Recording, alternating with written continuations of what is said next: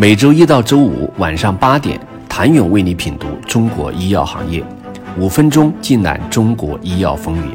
喜马拉雅的听众朋友们，你们好，我是医药经理人、出品人谭勇。在中国，人们喜欢追问一家生物科技公司的商业化。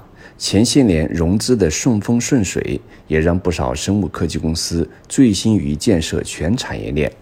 然而，当现金流即将枯竭，商业化也就成了无从谈起的未来。在成熟的生态环境中，生物科技公司的退出机制有三个：商业化盈利、IPO 以及被收购。而最后一条路，可以让生物科技公司不必讲一个商业化故事，也能活下来。在投行观察到，去年以来，医药领域的并购需求明显增加。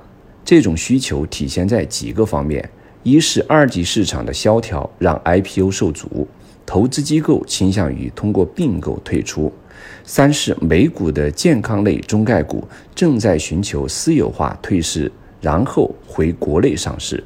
这一过程也会衍生出并购交易机会；三是投资机构。注重投后管理，希望帮生物科技公司通过并购实现增值。基于此，产业的整合升级也越来越成为共识，并有公司率先出手。今年二月，为丰富自身产品组合，石药集团宣布完成对珠海智凡企业管理咨询中心百分百权益收购。至此，拥有生物科技公司明康生物百分之五十一的股权。成为明康生物新的控股股东。近日，南星制药也重启了收购新盟生物的重组方案，不过由原来的定增加现金的方式收购百分百股权，调整为增资及支付现金收购新盟生物百分之五十一的股权。除了国内，大公司也在海外捡到便宜。六月，手握两百亿现金的中国生物制药抄底纳斯达克。收购 F Store，借此建立一个双抗乃至多抗的开发平台。近日也有消息称，国药集团目前正考虑收购港股公司 BBI 生命科学，以增强自身的 DNA 合成能力。据悉，后者估值可超过十亿美元。先行者见此出现，制药企业和生物科技的收购会掀起浪潮吗？从现金流来看。目前，国内的大制药企业的确不差钱，手握百亿以上现金的企业就包括恒瑞、中国生物、石药等，后两者还要回归登陆创业板，届时融资也将超过百亿。与此同时，同质化且失血严重的生物科技公司也不得不通过卖产品、卖产能，甚至卖身来谋求生存。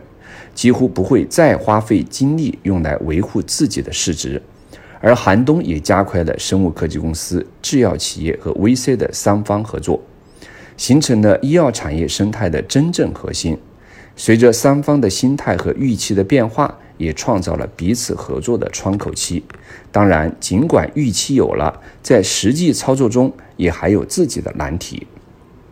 现阶段，大多数生物科技公司的定价是公司与投资方达成共识的定价，而生物科技公司和制药企业就收购达成的定价往往偏离前者较远。这时，采用哪个估值体系就需要平衡。生物科技公司产品线的吸引力，制药企业通过并购是否能够实现商业化预期等，也是要考量的因素。从趋势上看，并购和整合相较前几年肯定会增多，但是否形成浪潮还要观望。从逻辑上看，整合的方向并没有错，但目前双方还是谈得多，成得少，并购还没有那么容易实现。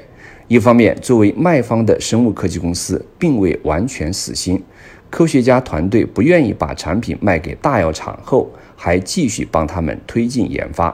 深套其中的 VC 股东们也不愿意在这么低的价位卖掉。最近反弹开始以后，大家预期更低了。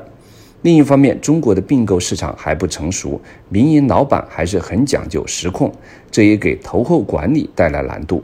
不管价格还是现实情况，现在都还没到冰点。相比被收购，未来中小生物科技公司可能更倾向于抱团取暖。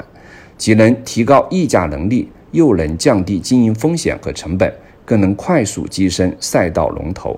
相比之下，这是比大药企卖身更容易接受的选择。经过一轮寒冬，大浪淘沙，产业资本正式下场，生物科技公司的估值杀到位了没有？请你明天接着收听。谢谢您的收听。想了解更多最新鲜的行业资讯、市场动态、政策分析，请扫描二维码或添加医药经理人微信公众号“医药经理人”——医药行业的新闻与资源中心。我是谭勇，明天见。